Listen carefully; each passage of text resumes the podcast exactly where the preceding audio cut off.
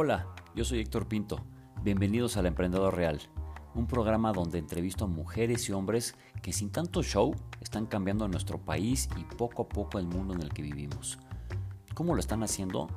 Por medio de las empresas que crearon o compañías en las que trabajan o en aquellas en las que han invertido. Así es que muchas gracias por escucharnos y comenzamos.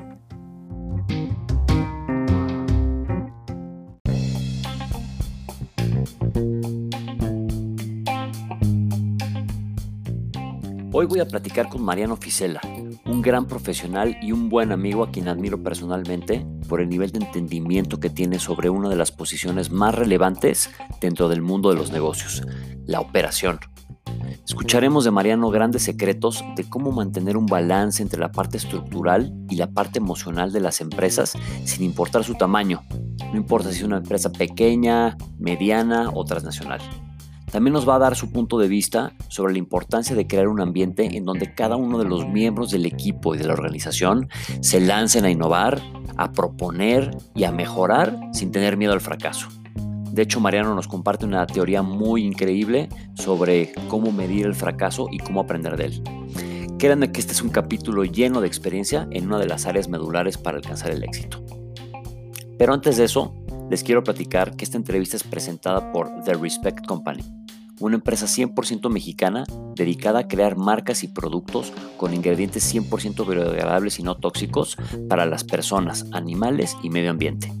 Entre sus marcas podrán encontrar a Respect, Republic of Pets, una increíble marca de productos y soluciones para mascotas que pueden encontrar a precios justos en tiendas de autoservicio a nivel nacional.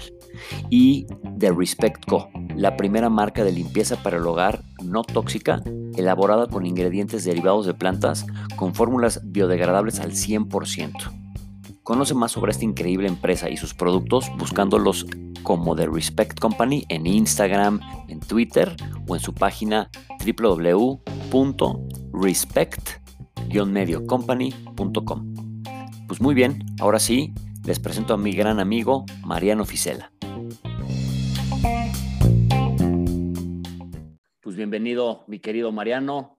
Después de mucho tiempo que estábamos pendientes de, poder sentarnos a platicar, este, tomándome una cervecita este, y cotorreando, creo que por fin se nos dio, ¿no? Porque al fin, al fin se nos Se nos atravesó algo llamado COVID, un poquito complicado, pero bueno, ahí vamos, ahí vamos caminando sobre, sobre la marcha, ¿no?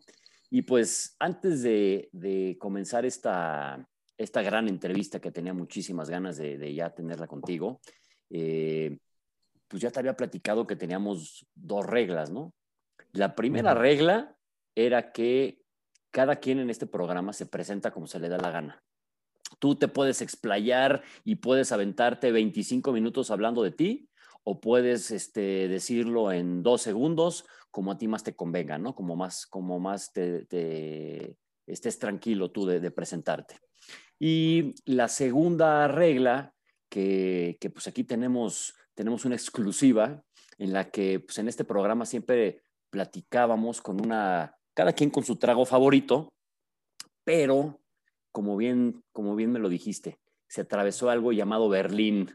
Entonces, Vamos a, platícanos, Mariano, ¿quién eres tú? Y después, ¿por qué Berlín está rompiendo por primera vez en este podcast la regla del trago? Bueno, mi querido Héctor, qué, qué gustazo, la verdad, finalmente que nos encontremos hoy acá. Este, me acuerdo de que hablamos de esto de hace un montón de meses, cuando todavía el COVID estaba como en sus primeros pasos y y a partir de ahí me escuché todos los capítulos, encontré gente que tenemos en, eh, amistades en común eh, o, amigos de amigos, eh, y la verdad que me encantaron. Entonces, lo que más me, propongo hoy es estar a la altura, mi estimado. Mm. Excelente. Bueno, ¿quién es Mariano? y después, ¿por qué, ¿por qué tenemos una violación a la segunda regla ¿Quién es Mariano? Este, Miren, ante todo, eh, eh, reciente, reciente papá. Tengo una hermosa beba de un año, eh, Francesca, que, que es mi, es mi pasión actualmente. Eh, casado hace 10 años con Magalí, una mexicana increíble, ingeniera increíble.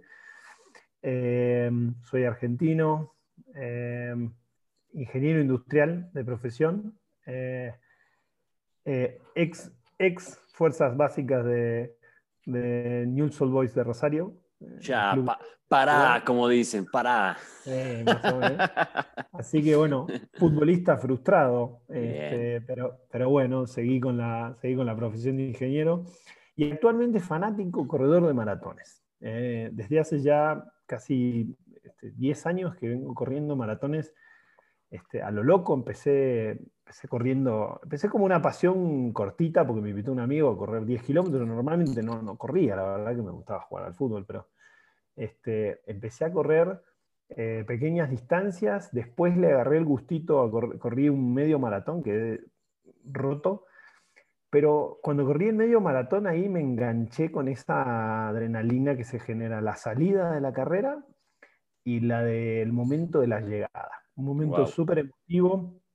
Eh, recuerdo a gente que hoy que quiero mucho y que hoy ya no está eh, en este mundo y no me preguntes por qué, pero el maratón, el correr maratón y, atravesar la, meta me hizo sistemáticamente acercarme a esas personas y a, tocar unas fibras emotivas muy increíbles. Entonces a partir de ahí no lo solté más, empecé a correr, en el medio corrí varios ultramaratones, o sea, ya cuando ya corrí maratones, ya me pasé a los ultramaratones, este, y bueno, me enamoré de esta, de este hobby deportivo que está, está muy bueno. Voy a, voy a hacerlo todo el tiempo que el cuerpo me lo permita.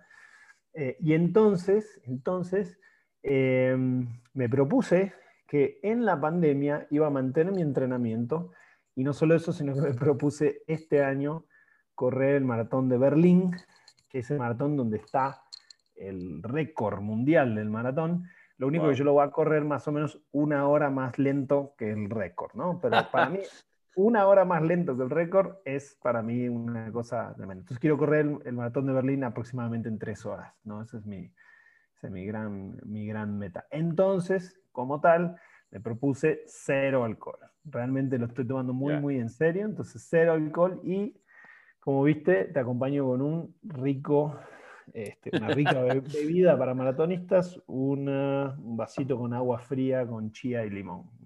Una, bebida muy de, corredores. Excelente, mi querido Mariano. No será tu tequilita o tu... Pero, digamos que suena muy bien. No, perfecto. Yo la verdad, pues para compensar esto y que, que los, los, no sé cómo se dice, los podescuchas, no se, los podescuchas no se vayan a, a, enojar, pues yo me voy a tomar pues lo, voy a compensar lo que tú no vas a tomar y me lo voy a tomar yo. Entonces, este, pues para que, para que se equilibre este tema, ¿no? Entonces, mil gracias, mi querido Mariano. Qué buena onda la presentación. Este, en, en, en un corto tiempo, como me lo dijiste, no había escuchado cosas tan padres del tema del maratón. Eh, y ahora entiendo por qué mucha gente cuando corre uno o dos ya no lo puede dejar y se quedan y se quedan y se quedan y se quedan, pero esos dos o tres frases que dijiste son, son bastante, bastante interesantes. Y, y pues conectando un poquito, este, Mariano, sobre, sobre aquí, sobre lo que, nos, lo, lo que nos acontece en este, en este capítulo, que se llama El arte de la operación. Y, y para mí el arte de la operación, pues es, es un capítulo muy interesante porque dentro del mundo de las empresas, de los proyectos, de los negocios, en ocasiones, pues como que no tenemos en la mente una que para mí es de las posiciones más relevantes o más importantes dentro de una empresa o dentro de una organización, que es el genio que opera, el genio de las operaciones. Y si lo llevamos a un lenguaje más real, que es lo que tratamos de hablar en este podcast, es pues la persona que todos los días coordina la orquesta, sea, para mí es eso, ¿no? Tiene decenas, centenas o hasta miles de personas a su cargo, directa o indirectamente, que los tiene que coordinar de una manera que para mí es como una orquesta. Eh, y si no suena bien en las melodías, pues la orquesta soy espantosa, ¿no? Entonces, este, pues, pues para darle un, un poquito de contexto a la plática, ¿qué significa para ti o desde tu experiencia o desde tu punto de vista ser el responsable de operaciones, de la parte operativa dentro de una empresa chica, mediana, grande, transnacional, del tamaño que sea? está, está bueno, qué bueno que nos llames los genios de la operación, porque sí, sí es, muchas veces es, es, es, un, es un gran esfuerzo tras bambalinas, pero lo interesante de esto, ¿sabes qué? Es que tenés que tener, tenés que tener piel para, para estar en operaciones, porque vos tenés que lograr, pensá que tenés que lograrlo, o sea, sea una empresa de consumo masivo, una empresa de, de lo que sea, vos tenés que lograr que más o menos lo que tenés propuesto darle a un cliente funcione todos los días, los siete días de la semana, este, las cuatro semanas del mes, los doce meses del año. Entonces, todos los días tener la consistencia de poder lograr eh, lo, que, lo que te estás proponiendo dar como, como valor. Entonces, eh, y definitivamente a veces no es lo más glamoroso, ¿no? O sea, eh, tenés que ejecutar y, de repente la celebración o lo que más satisfacción física entrega viene a través de otras partes del negocio. Entonces, eh, y más cuando se, se, trataba de la manufactura, cuando estaba en el mundo de la manufactura, me acuerdo que tú eras como el, eras el que ejecutaba y, después todo lo glamoroso ocurría eh, de esa pared para, para afuera, ¿no? Entonces,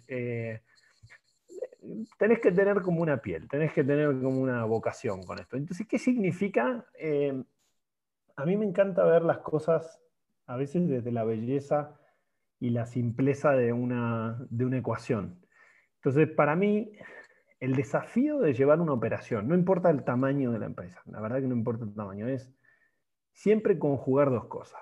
O sea, es conjugar el diseño con la cultura a ver, y les va a sonar seguramente raro esto, pero a ver, lo que quiero decir es que el diseño tiene que ver con todo el trabajo de, lo que está escrito en el manual. Entonces, ¿qué quiero que esté escrito en el manual? Bueno, ese es todo tu trabajo de diseño. ¿Qué calidad quiero que tengan los productos? ¿Qué calidad quiero que tenga el servicio? ¿Cómo quiero que sea el servicio? En caso de que sea una operación de servicio este, con, dirigida al público, eh, qué protocolos quiero que haya con, los clientes, en fin, todo eso es el diseño, ¿no? El diseño. Ahora, después, en general, eh, los líderes que llevan las operaciones, en general están relativamente poco tiempo enfrente de su operación. O sea, si vos te pones a pensar, no sé, un, jefe, un gerente, o sea, está una determinada cantidad de horas por día o está inclusive si se trata de posiciones más, más altas en, operaciones, a veces está simplemente unas cantidades de veces eh, en el mes o en el año en una, de sus operaciones.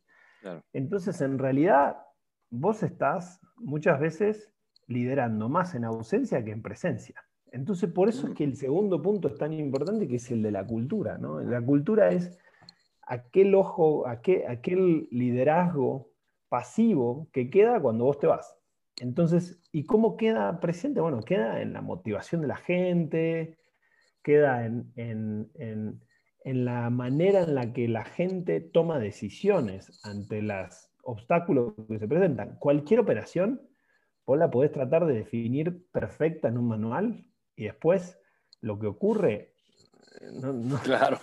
Nunca va a ser el plan, nunca va a ser el plan. Te falta un material, te falta la mercancía, te falta, llegó tarde un empleado, eh, tuviste problemas por, por distintas cosas. Entonces, siempre te vas a encontrar con un obstáculo. Entonces, cuando vos no estás y alguien tiene que tomar una decisión, ahí es donde lo que opera es la cultura, la cultura que, de, equipo, la cultura de la manera en que la gente piensa.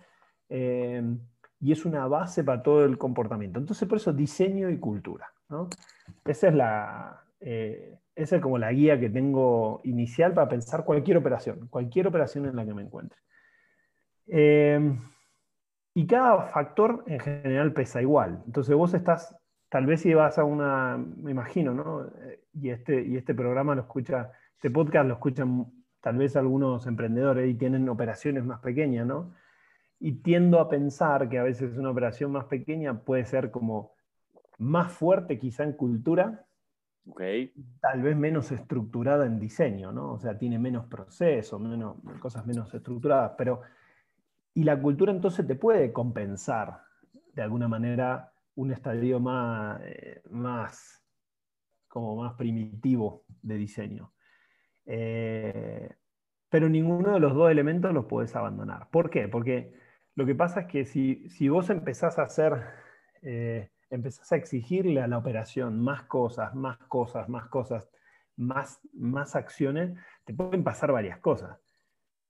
Primero tu diseño va a empezar a fallar. ¿Por qué? Porque vos vas a querer sumarle complejidad a un, a un músculo operativo cuando el beneficio de hacer esas cosas no se traduce en un beneficio ni para el cliente o no se traduce en un cliente dispuesto a pagar más por tu producto. Entonces es importantísimo que tu diseño sea aquella mejor expresión de eficiencia y valor para tu cliente. Eh, pero a su vez también tiene que ser lo suficientemente simple para que las capacidades que tiene tu equipo eh, les permitan ejecutarlo. Y entonces la cultura ocupa un espacio eh, potenciador, no es como que dependés de... Eh, una vez me lo reflexionaba con el equipo y decía, es que no, podemos, no puedes depender de un, del heroísmo de un empleado de un determinado día. Si tu operación tiene que trabajar los siete días de la semana, todos los días del año, entonces no puedes depender del heroísmo de alguna estrella. Tenés que lograr diseñar algo que sea capaz de ejecutarse por empleados normales, ¿no? ordinarios, sí, claro. durante todos los días del año. Esa es la, esa es la, gran, la gran magia. Y, te decía que finalmente lo que me, a mí lo que me entusiasma de esto es que eh, más me meto en el, más años pasan paso metido en el, liderazgo de operaciones y más me doy cuenta de que depende de que se trata menos de vos, se trata más de la gente con la que trabajás y se trata menos de tu presencia y se trata mucho más de, de qué dejas cuando te vas, cuando no estás, cuando no estás presente. Eh, entonces ese es un poco el gran desafío, ¿no? O sea, diseñar algo bueno, diseñar, diseñar algo lo suficientemente simple, eh, construir un equipo cuya cultura haga que haya, una, haya ganas de, lograr el resultado que se busca, aun cuando a veces los diseños no funcionan bien.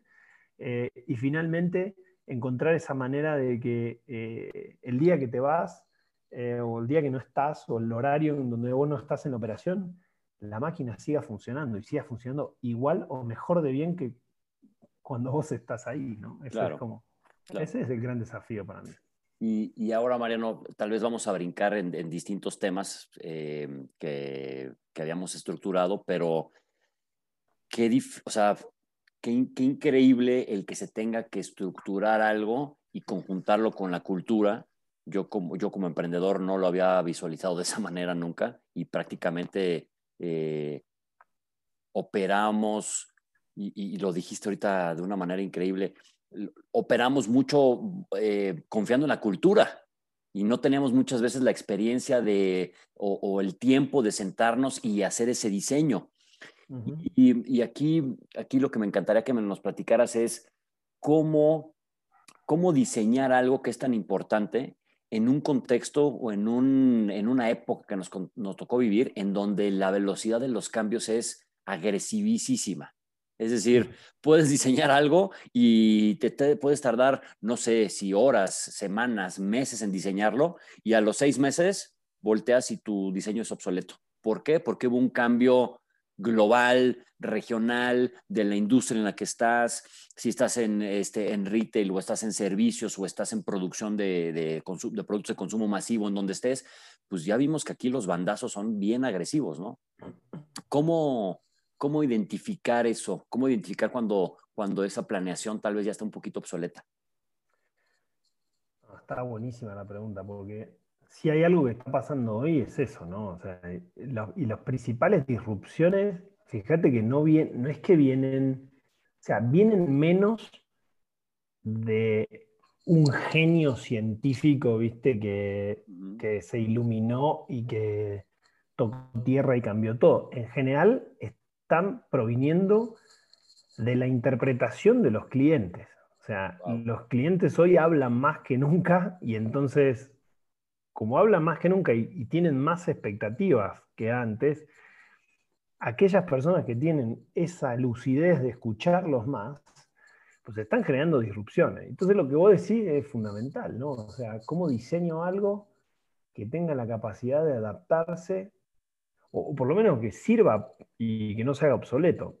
A mí lo que me, está, lo, que me encanta es, es que una forma de ver los negocios como la, o sea, la agilidad que, que, trajo este, como distintas maneras de ver los negocios. O sea, lo que trajo es una forma muy interesante de transitar el vuelo, ¿no? Y, y, que a mí me encanta porque, me encanta porque tiene que ver con varias cosas. O sea, tiene que ver con, tu, con tener momento, o sea, venir con, con la capacidad de estar en, en momento, o sea, en funcionamiento, corriendo. Sí. Pero a su vez agregarle flexibilidad y a su vez compensar con el foco. Entonces, yo creo que, lo que a, tu pregunta, la manera yo más útil que le encontré a poder manejar estos momentos en las operaciones donde las cosas cambian de la noche a la mañana. Un día tenías e-commerce, un día no tenías e-commerce y un día tenías este, e-commerce representando un montón. Entonces, eh, la manera tiene que ver con, necesito compensar flexibilidad con foco. Entonces, yo tengo que ser, tengo que estar enfocado en menos cosas, menos cosas a la vez, menos cambios a la vez, de manera tal de que entonces si tengo que hacer un, ajuste a la carrera, puedo ser lo suficientemente flexible. Lo que, lo que le solía pasar a las operaciones hace mucho tiempo era que eran tan prescriptivas, tenían tantas reglas, que el día que vos le metías un estímulo a ese sistema, quebraban, porque no mm. tenían la capacidad de pensar, de, de atacar distinta. Entonces hoy tenemos, hoy vivís en un mundo en donde en las empresas que están inclinándose hacia esta forma de trabajo, eh, equipos de ingenieros que están escuchando quejas de clientes todas las mañanas. Eso era algo que si yo pensaba hace 10 años atrás, eran como raro. Uno pensaba el servicio de atención al consumidor era como, no sé, eso Esa no es mi chamba. No, lo miraba, nadie. Y ahora, por el contrario, la obsesión está en cómo hago para que mi oído esté escuchando al cliente casi en tiempo real de su experiencia. Y entonces yo poder estar cambiando antes de que, no sé, venga alguien, agarre ese pain point o ese problema y entonces lo logre eh, corregir más rápido que vos, porque vos fuiste demasiado lento. Entonces, eh, yo creo que eh, la clave está en no, no quedarse en, trabado diciendo, no, ¿para qué diseño algo si va a cambiar? Porque es lo mismo, es como decir, no, el, que se suicida por medio a la muerte, ¿no? O sea, no, no, no podés, podés estar preocupado por eso. Entonces, yo, yo prefiero pensar en que diseñes un modelo operativo pero que tenga los, los ciclos de innovación metidos a través de tu operación y que vos estés entonces permanentemente retando a escuchar, a escuchar, a escuchar, a escuchar a tu cliente. Ese cliente puede ser un cliente interno, puede ser un cliente, digamos, el consumidor final, y que entonces de esa manera vos estés ganándole a la carrera del cambio. ¿no? Esa, esa es para mí la, la, la, llave que, que, hoy tenemos. Eh, y animarse, a, o sea, animarse a fallar, porque eh, en esa misma incertidumbre vas a saltar, vas a, vas a saltar a conclusiones, ¿no? Vas a escuchar al cliente y vas a decir, no, es que tengo que ajustar esto, tengo que mover, tengo que mover este proceso, este protocolo de servicio, tengo que cambiar esto en la operación. Eh, y entonces vas a pilotear algo, vas a tratar de pilotear algo. Y te vas a dar cuenta que fallaste drásticamente. Bueno, la clave es que falles para que sea más e, exitoso más rápido en la que sigue, hombre, porque si no, eh, si no va a estar ese cliente que va a seguir estando enojado con tu, con tu producto, con tu servicio. Entonces, Esa para mí la, la clave, foco, foco y flexibilidad, Héctor. Y, y, claro, porque creo que cuando platicamos de qué, de qué nombre o qué título ponerle a este capítulo, el del arte de la operación, es porque desde mi punto de vista, eh, alguien, alguien como tú tiene que meter muchísimas variables en su, en, su, en su ejecución diaria. Y esas variables son personas. Y las personas eh, somos, somos, creo que, el ente más volátil dentro del planeta Tierra. es decir, entre más grande es el equipo, pues unos están de buenas, unos están de malas, unos tienen problemas personales, uno este, se levantó de muy buen humor, pero cuando venía al, trabajo, este, le chocaron en el coche, o su esposa se enojó, o el esposo se enojó. Entonces, esa cantidad de variables y, que están en el día a día, que le sumamos el que tienes la estructura o la cultura y la planeación y, te genera tantos, tantos puntos de inflexión o tantos puntos de contacto en el que provoquen o puedan generar que falle el que tu servicio se entregue de manera eh, recurrente y como lo dices, ¿no? O sea, no puedes un día dar un shampoo de una manera y, después darlo de otra y decir, ah, perdóname, es que alguien se levantó de mal humor y entonces se le olvidó ponerle el aroma que te gusta. Pues no, eso, es, eso es algo imposible, ¿no? O, cuando llegas a una tienda de, de, autoservicio y, este, disculpe, pues es que hoy venía por este producto, pero como la persona estaba de mal humor, pues no lo puso en el lugar del anaquel, pues ahí, lo siento, cuando venga la siguiente ocasión tal vez ya estará. No, o sea, como dices, es un proceso metódico que siempre tiene que dar el mismo resultado, pero con variables de personas. Entonces, eh, ¿cómo le haces tú como... Yo, te, admiro muchísimo, Mariano, por el, por el gran liderazgo que tienes y por el gran líder que eres.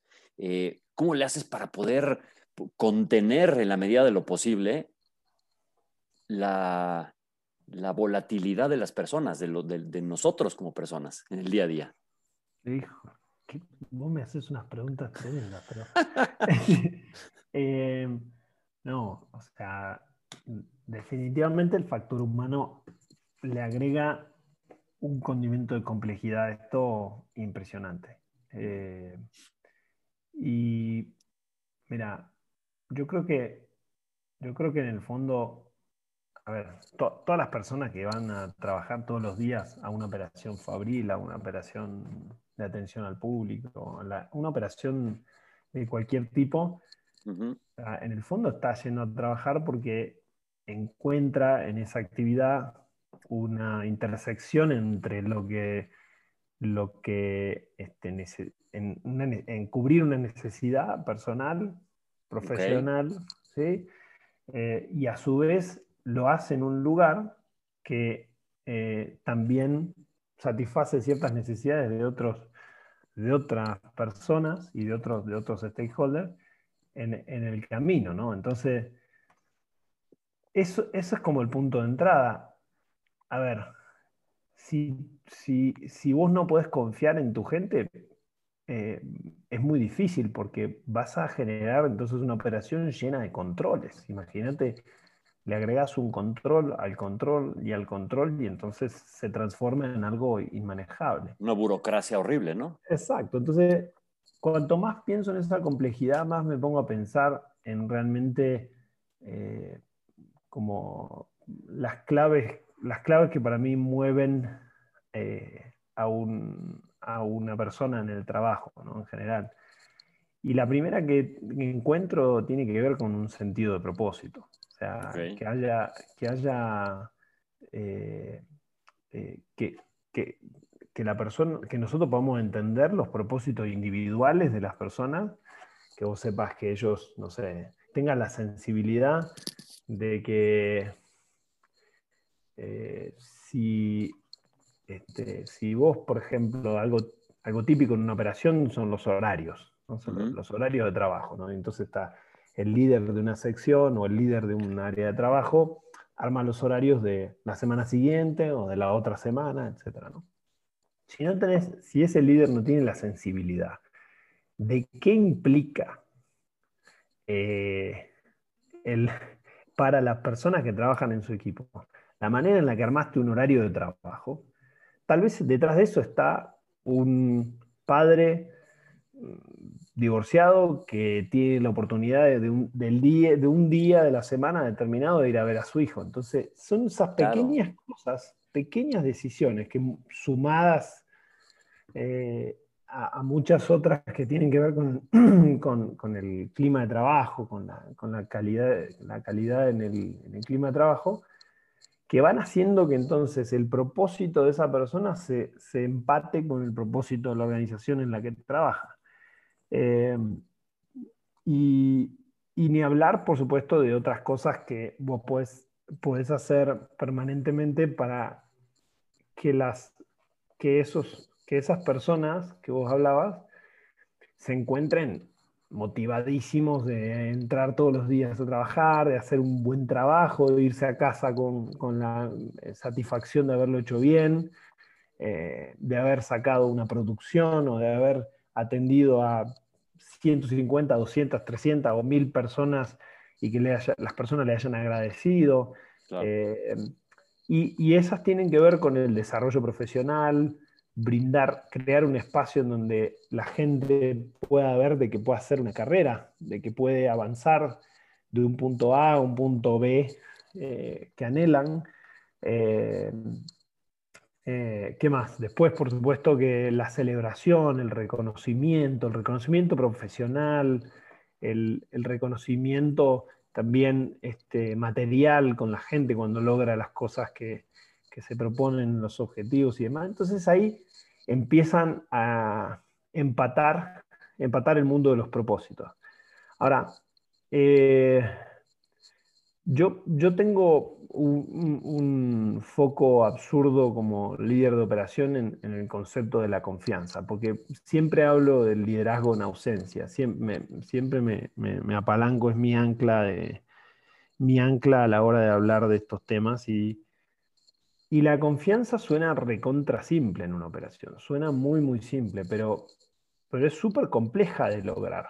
Porque la otra vez le decía a un, grupo de, eh, de, colaboradores, le decía, ¿cuánto tiempo vos te das, cuánto tiempo tardás si te gusta el cine, te gusta ver la televisión, te gusta el cine? ¿Cuánto tiempo tardás en darte cuenta que estás viendo la película de un mal actor?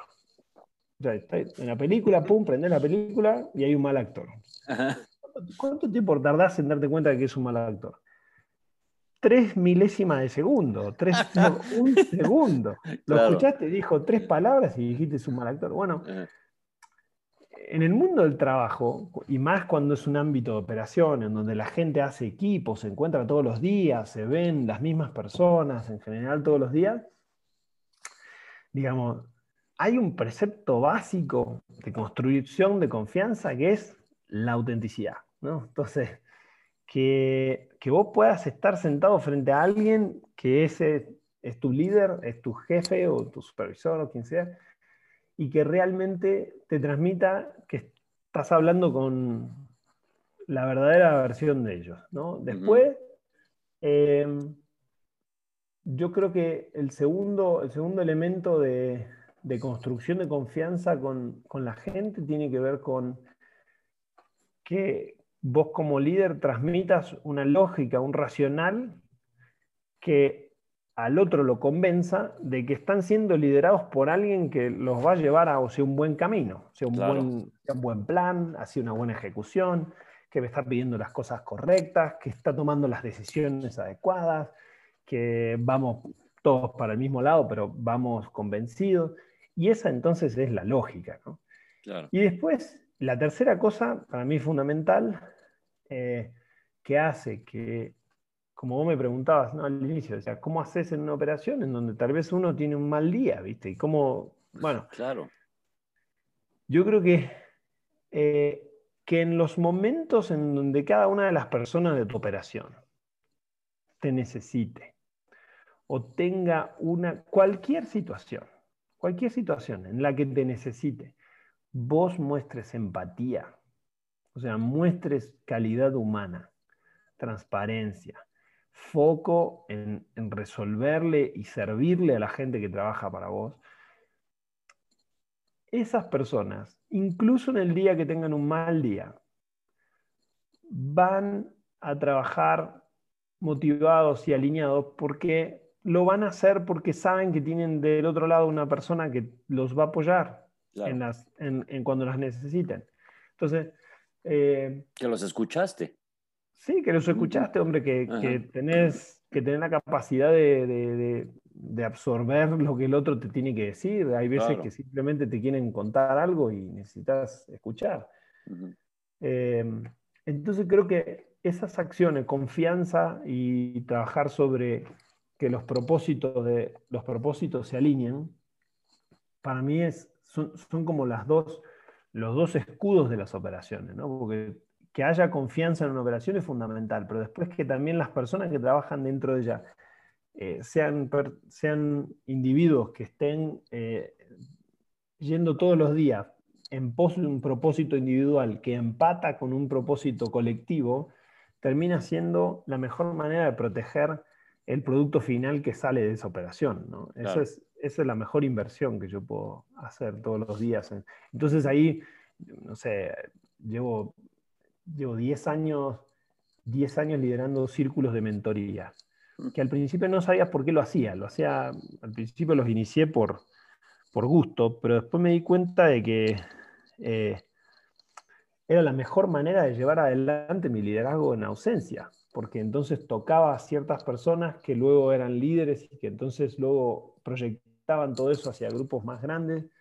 Eh, y entonces, eh, más que obsesionarte por los controles, termino obsesionándome por brindarle el mayor contexto a la gente en la mayor cantidad de veces posible y que entonces la gente toma las mejores decisiones después.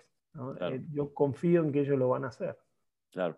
No, y aparte, este, bueno, a mí, a mí se me hizo mágico cómo me, me, en dos, con dos palabras me resumiste algo tan, pero tan complicado que es entender la operación. Porque cuando me dices, me hablas de diseño y me hablas de cultura, y escucho todo lo que me, nos platicas ahorita, pues la el diseño es como la parte rígida y la cultura es la parte humana que va compensando todas estas, estas variables, ¿no? Entonces, pues casi, casi, Mariano, nos, nos platicaste ahorita el yin y el yang de la operación. o sea, está la parte rígida que tienes que decir, así se tiene que hacer, A, B, C, del punto C te vas al D, del D al D, punto 1, punto 2, punto 3, pero si tienes algún problema humano, aquí está la cultura, que la cultura nos hace, nos hace flexibles, ¿no? Entonces, esa, esa importancia de crear los dos para una empresa chiquitita, micro, mediana, grande o transnacional, este, eh, no sé, lo quiero decir aquí así abiertamente, creo que no había escuchado un equilibrio tan padre para un tema tan complejo que muchas veces no lo sabemos, porque nos dicen, ah, sí, soy el de operaciones. Y la primera, la, pregunta obligada es, ah, ¿y qué haces? Entonces, este, que, es uno de los puestos claves, ¿no? Entonces, cuando, cuando nos explicas este, esta parte flexible, cómo se tiene que complementar con la rígida, pues creo que es un gran, gran aprendizaje que pueden escuchar todas las personas que nos están, que, este, que, pueden aprender las personas que nos están escuchando, ¿no? Sí, sí, Héctor, y, y querés, sumarle, querés sumarle algo interesante eh, me quedé pensando en lo que me decías antes, ¿no? De, qué pasa con todos estos cambios y hacerse obsoleto. O sea, dentro de la cultura, dentro de esa segunda variable, eh, más, mucho más humana, hay una condición, una capacidad increíble de las personas, impresionante de las personas, de adoptar el cambio. entonces, algo que hace de tu operación una ventaja competitiva, no importa el tamaño, es con qué facilidad logras que esa operación adopte los cambios.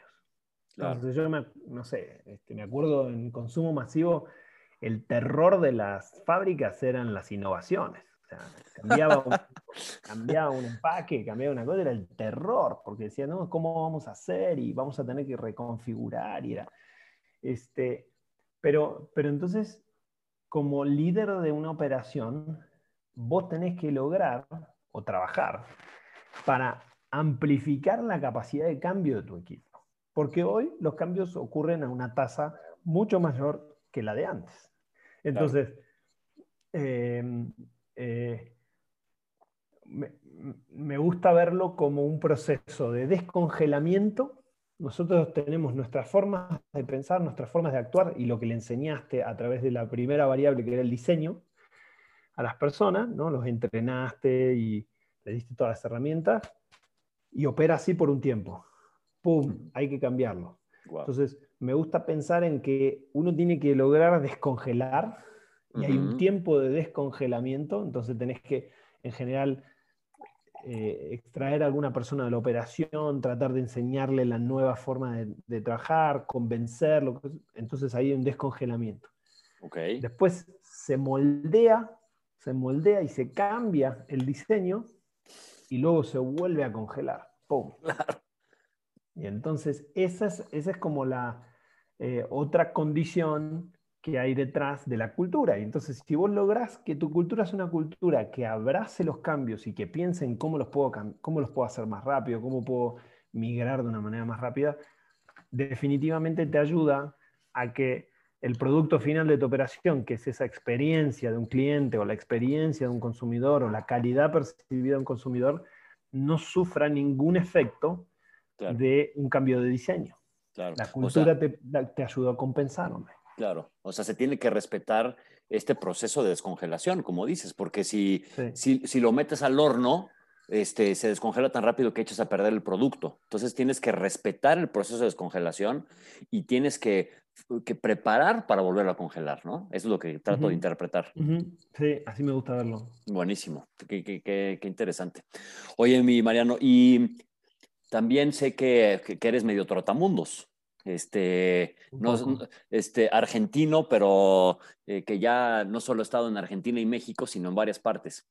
¿Qué tanto, platíquenos en dónde has vivido y, qué tanto te ayuda ese, ese viajar, y no solo viajar, vivir en otros países para moldar esta parte operativa?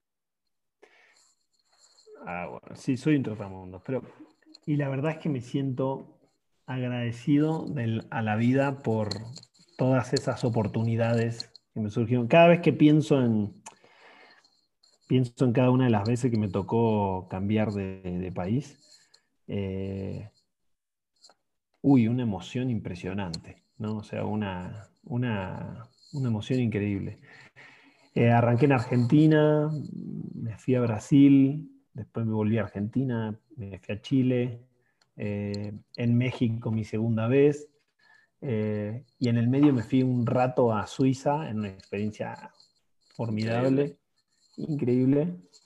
Em, y todo lo que me dio, o sea, eh, todo lo que aprendí, fíjate que, ahora mirándolo en retrospectiva, lo que me dio fue rango. O sea, me doy cuenta que me dio amplitud. O sea, cuando uno, yo creo que cuando uno vive en otra cultura, lo que pasa es que después creo que se te hace transparente, o sea, no, te mimetizaste ¿no? con el lugar donde vas, pero hay tantas cosas que van cambiando, tu manera de relacionar, tu manera de hablar, tu manera de comer, tu manera de entender cómo le gusta a la gente eh, eh, que lo traten, porque cada uno es muy distinto. ¿no? Eh, y me doy cuenta que lo que me dio fue amplitud, diversidad de situaciones algunos países con más situaciones sindicales, otros países con menos situaciones sindicales, algunos países con más facilidades y más abundancia de, elemento humano, otros con, con, menos, algunos con problemas y crisis económicas, otros sin crisis económicas y todo funciona perfecto. Entonces ahí en la variable este, diseño por cultura, casi que todo, si tú te enfocas en el diseño, pues la cultura ocupa un espacio muy chiquitito, porque ya como todo funciona perfecto, a veces ya no te tienes que enfocar mucho en, en, otras variables. Entonces me dio rango, me dio amplitud, amplitud y perspectiva. Eh, y me di cuenta que después de ya, este, como te digo, la quinta experiencia fuera de mi, de mi país, eh, creo que me, encuentro hoy con el privilegio de tener eh, una forma natural de ver la diversidad. O sea, hoy veo la diversidad eh, como un factor ultra positivo en todos los equipos que me toca, me toca liderar. Eh, y se transforma hoy en un activo para mí. O sea, yo me doy cuenta de que, no sé, se dice que los argentinos somos muy directos, y que, y que, bueno, los brasileños otra cosa y así. No, no, me animo a decir de los otros acá, pero... Eh, eh, pero entonces, creo que después, cuando te das cuenta, cuando se conforman equipos diversos, de diversas, de diversas culturas, te das cuenta que sale algo súper positivo. O sea, sale algo muy, muy poderoso. Eh, y a nivel operativo, te puedo decir, a nivel de, operaciones, lo que me aportó fue, hoy mm, siento que tengo una mayor inclinación a escuchar, a entender mejor a los demás y sobre todo a pregonar con tu, con tu autenticidad. yo, no, yo, no, yo me vine a México y no, no puedo ser mexicano. Por más que esté casado con, México, estoy casado con una mexicana, mi hija es mexicana, mi única hija es mexicana, sigo siendo argentino. Claro. Y entonces, pero me, gusta, me gusta buscar, ahora con, todas estas experiencias afuera, me gusta que, que las personas con las que trabajo se sientan cada vez más empoderadas y cómodas en ser la mejor versión de ellos mismos. O sea, no, me gustan, no me gusta cuando se forman equipos en donde te das cuenta que la gente no es quien es, o sea, no es lo auténtica que puede ser. Eh, y entonces creo que eso lo, me lo, lo, traigo como un subproducto de haber estado dando vueltas por todo el mundo tantas veces. O sea, la autenticidad de los equipos y de las personas también es un, una variable superpotente para, para operar. Muy, respetar esa respetar esa autenticidad, ¿no? O, el arte de saberla, porque se, como, como me lo has dicho muchas veces, se dice bien fácil, lo platicamos bien fácil, pero el ejecutarlo es dificilísimo. Es como te digo, mirar la mirar la película con el mal actor, pobre puede tratar, puede intentar cinco horas, pero vas a dar cuenta que es un mal actor. Claro, en la primera escena es mal actor, pero tienes que chutarte la película de dos horas, ¿no? Tal cual. Tal cual. Buenísimo. Oye, este, Mariano, y también tal vez cambiando un poquito de tema medio, no es cambiando de tema, ¿no? Pero metiendo otra, otro, otra variable que a mí me gusta mucho y que escuché de ti, que es que en tus equipos te gusta evaluar el fracaso como algo positivo. Y que es algo que genera mucho aprendizaje. Cuando, cuando eh, pues venimos de culturas en las que el fracaso prácticamente te enterraba, te enterraba profesionalmente, si lo quieres ver así. Y ahora el fracaso, estamos en un momento en el que cada vez el fracaso es, es, más valorado. Y, bueno, para mí cada vez que escucho eso es este, música para mis oídos porque yo, yo personalmente como emprendedor lo que más he aprendido es fracasando. Entonces, cuando, cuando escuché que, me, que platicamos eso, que me dijiste, a mí me gusta evaluar, es importantísimo evaluar el fracaso, eh, platícanos un tip para los, para los chiquitos, para los que tenemos empresas chicas, medianas, ¿cómo podemos evaluar el fracaso de una manera, de una manera simple y que, y que, y que nos genere retorno? está bueno, está bueno porque creo que venimos de una, venimos de una generación que nos formó, nos formó en las antípodas de esto, Héctor. O sea, es correcto. Hace como 80 años cuando empecé, este, eh, claro, viste, yo para mí, digamos, ir a, no sé, ir a presentar un proyecto, ir a, ir a hacer un trabajo en algún lugar, significaba quedarme noches sin dormir y no poder dormir, de, dejar, de, no dejar de pensar en que todo tiene que estar perfecto y todo tiene que estar... Y hoy vivimos en un mundo eh, motivado por los cambios de los consumidores y los clientes que nos obligan a, que tenemos que estar dispuestos a poder avanzar sin que la perfección nos paralice.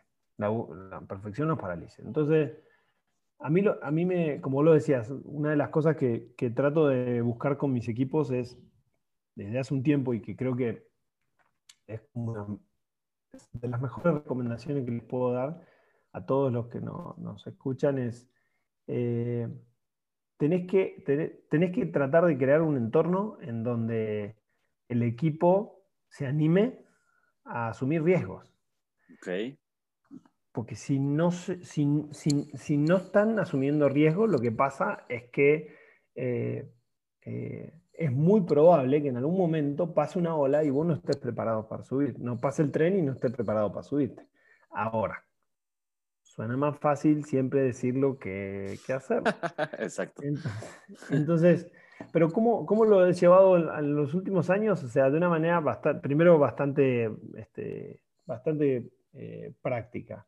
Em, eh, yo, yo, yo en las evaluaciones, las famosas evaluaciones de desempeño, que yo sé que quizá en las empresas más grandes son mucho más comunes que, que tal vez en las empresas más, más chiquitas, pero me gusta, eh, me gusta evaluar como un factor de, pero concreto de evaluación, si la persona asumió algún riesgo o no. O sea, si asumió un riesgo y primero, y segundo, si al asumirlo fracasó, o sea, tuvo un, un traspié, poder entender si esa persona aprendió o no aprendió. O sea, y qué aprendió, ¿no? Eh, yo, yo tengo que confiar en que la gente con la que trabajo va a hacer eh, lo mejor para la empresa, lo mejor para la organización, lo mejor para su equipo. No puedo estar todo el día, no, no me, da la, no me dan las horas del día para poder supervisar lo que hacen todos los, los equipos. Entonces, tengo que confiar en que de esos grupos van a salir, ni tan, perdón, ni tampoco tengo la bola de cristal de saber cuáles son las cosas mágicas que hay que hacer. Entonces tengo que confiar de que los equipos van a salir las grandes ideas. Ahora, si entonces, si yo genero una atmósfera donde la gente no se anima a inclinarse a probar este, nuevas cosas, hacer pilotos, eh, ir a ir a escuchar a los clientes, tratar de hacer las agarrar un proceso, darlo vuelta por completo y empezar de cero, eh, traer una innovación una tecnología de otro país que no funciona en México, pero que vos decís, bueno, mira, lo traemos y vemos qué pasa, vemos la respuesta del cliente. Eh, yo tengo que pensar de que las ideas que cambian el juego siempre son difíciles de, concretar a la primera. Claro, claro. Entonces, por eso es que me encanta, primero que nada, evaluar, evaluar el, fracaso. Eh, y, y después lo tenés que reflejar también en, la manera en la que incentivás, ahora sí, de manera concreta, ¿no? Incentivás a tu, a tu gente. Si vos querés que, eh, eh, si vos querés que aparezcan situaciones en donde tu, equipo, como decimos en Argentina, la saque del estadio, ¿no? Tenés que lograr, o sea, tenés que lograr un, espacio de trabajo en donde cuando las personas intentan pero fracasan, no se le transforme en una mancha en sus carreras, digamos. Al contrario, que se transforme en, aprendizajes y, y, personas que tienen ahora un bagaje nuevo de experiencia que les permite este, encarar situaciones mucho más, mucho más este, difíciles. Y por último, eh, la otra cosa, que, la otra cosa que, trato de empujar en los equipos mucho en relación al error y en relación a la, eh, al fracaso tiene que ver con eh, la, la, capacidad de... nosotros en general estamos, estuvimos formados con que el líder tiene que tener todas las respuestas, ¿no? O sea, tiene que tener, de nuevo, la bola de cristal. Eh, y si vos querés que la empresa en la que trabajás, o la empresa, o tu, o tu startup, o tu, o tu pequeña empresa, sea lo suficientemente adaptable, eh, necesitas a veces competencias muy distintas. Es antinatural, fíjate, ante un mundo que cambia tanto. Si vos tenés una estructura jerárquica en tu organización de operaciones o, la que sea, y tenés un líder, un líder responsable de todo eso. Si vos vas a apelar a que ese líder tenga todas las competencias, todas las habilidades que se necesiten para todas las situaciones distintas que se puedan presentar, no lo vas a encontrar nunca. Claro, imposible. imposible. Entonces a mí me encanta el concepto de este, líderes emergentes.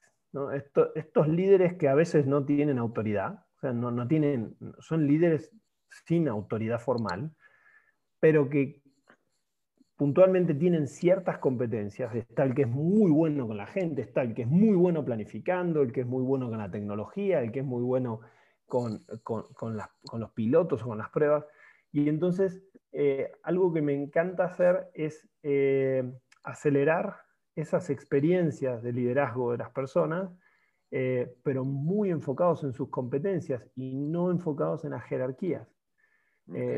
siempre protegiéndolos, ¿no? Porque luego puedes quemar a alguien. Pero un poco con esas dos o tres cosas son las herramientas que uso para, en general, tratar de armar una atmósfera que se incline hacia asumir riesgos controlados y en caso de eh, tener fracasos o errores o desaciertos, poder evaluarlos bien y premiar esas, esas intenciones. ¿no? Que se hayan aventado, no, no, la, no la estructura de los 60, ¿no? que el que se equivocaba se iba a la calle.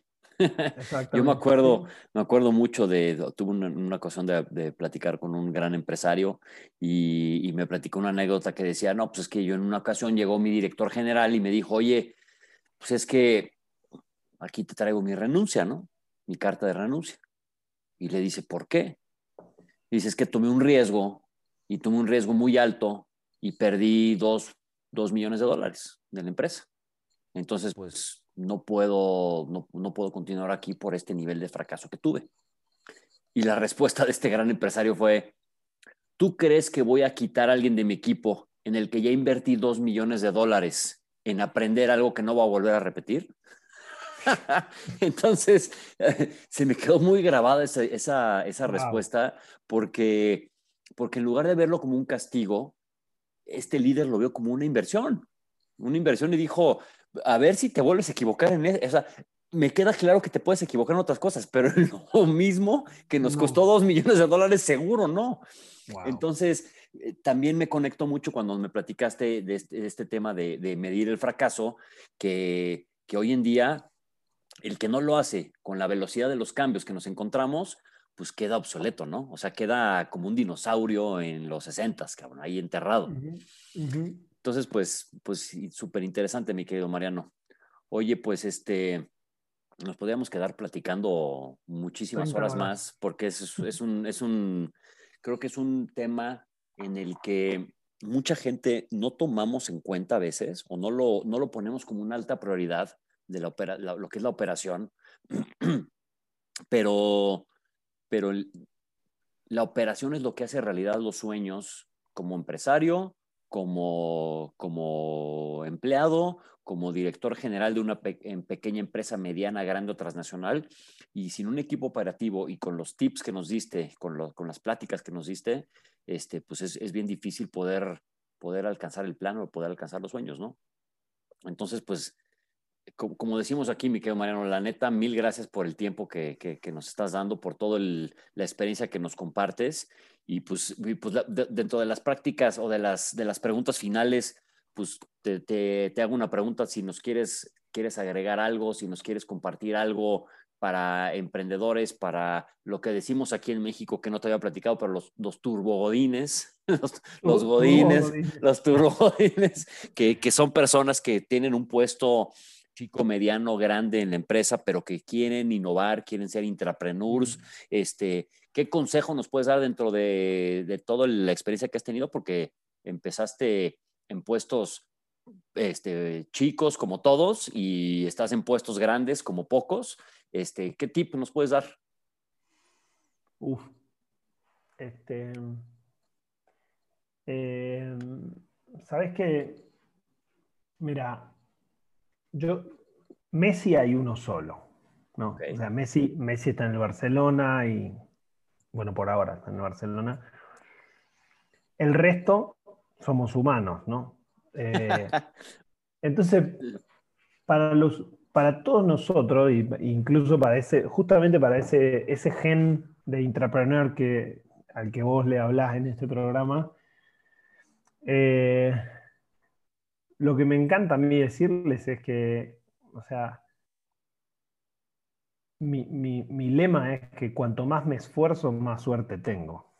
Buenísimo. Eh, entonces, digamos, levantate temprano, esforzate mucho, eh, trata, de, de todos los días eh, buscarle esa pasión a lo, que, a lo que haces. Me gusta el concepto actual que hay sobre producto, que no es, no es solamente la definición de un producto como una cosa física, sino eh, el conjunto completo de experiencias que hay detrás de, un, de, una, de una, conexión entre un cliente y un, y un producto o un servicio. ¿no? Eh, obsesionate con tu producto. Obsesionate con tu producto. No, me importa lo que sea. Si hoy trabajas en, en, manufactura, obsesionate con el servicio que prestas a la organización, eh, obsesionate con el servicio, obsesionate con eh, si es un, si es un, si es un, no es un producto físico y es un servicio que prestas a un grupo de clientes, eh, vivilo, tomate el tiempo de estar ahí, que no te lo cuenten. Eh, y cuando tengas una idea para, para este, para impulsarla, eh, trata de buscar voluntades. O sea, lo que te puedo recomendar es tratar de buscar siempre voluntades, porque siempre va a haber gente que va a estar interesada en, sumarse a un insurgente con ganas de cambiar las cosas. Eh, nunca estás solo. Difícilmente te encuentres solo en, en una organización y, entonces a mí lo que me ha servido mucho, mucho en la carrera, en, toda mi carrera, ha sido siempre tener un networking de gente que te puede ayudar. No se trata de vos, en general, tu capacidad. Si es, si es Godín, como dijiste, si es, si es, si es Godín, eh, su progreso tiene mucho que ver con el concepto de las promociones, ¿no? estar haciendo algo y que pases a hacer algo más grande no se trata de, no se trata de vos en general, se trata de eh, instantáneas en donde siempre salís, en donde salís vos y cuando salís dejas, proyectaste una, imagen, proyectaste una perspectiva, decís, ah, mira, este tipo tiene ideas y las sabe trabajar con otras personas, las sabe bajar a tierra. Eh, se trata menos de vos y se trata más de tu capacidad para para, hacer que las cosas pasen en conjunto con otras personas.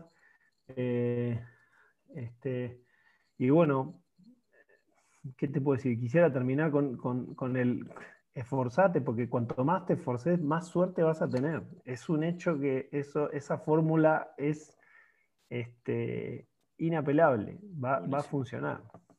Excelente. Excelente frase, mi querido Mariano.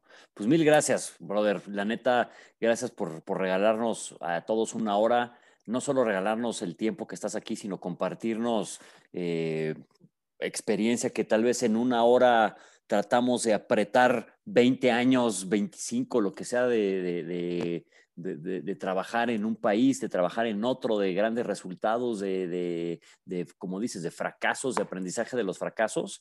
Y pues para mí esto es, esto es oro que se quede, se quede planteado aquí en un, en un programa de estos.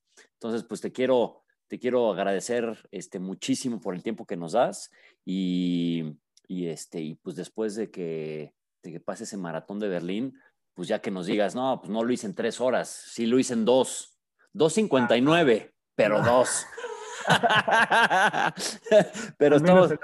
Sí, sí, Exacto. la misma unidad de medida que los campeones. Exacto. Tú píntale el 2, tú píntale el 2. Ya sí, sí, 59 con 59, pues ya, ya quedó, ya quedó el 2 marcado, mi Mariano. Ya quedó, ya quedó. ¿Eh? No, un placer, un placer acompañarte y, este, bueno, y mucho éxito en todos los, en todos los siguientes programas y por supuesto tenés, a un, tenés aquí a un, a un fan y te sigo escuchando, así que un placer. Mil gracias, mi Mariano. Oye, este, ¿quieres dar alguna de redes sociales donde la gente te contacte? No sé si tienes Twitter, si LinkedIn, si algo en donde quieras o no quieras, porque como dijimos al principio, aquí la gente dice lo que se le da la regalada gana, brother. No, está, está muy bien. Vos sabés que este, es algo que me olvidé de contar al principio, porque creo que las redes sociales son tan importantes hoy en la vida del mundo en el que vivimos, este, yo no, no, uso redes sociales. La única que uso es la red profesional de LinkedIn, es la única, la, única que uso, así que bueno, ahí me encuentran, que me quiera escribir algo, con mucho gusto ahí, ahí nos hablamos. Excelente, mi hermano. Te lo agradezco mucho, Mariano, y este, y pues bueno, mucha suerte en Berlín y estamos viéndonos pronto. Te mando un abrazo. Muchas gracias. Un abrazo grande. Gracias, Che. Chao, chao, chao Che.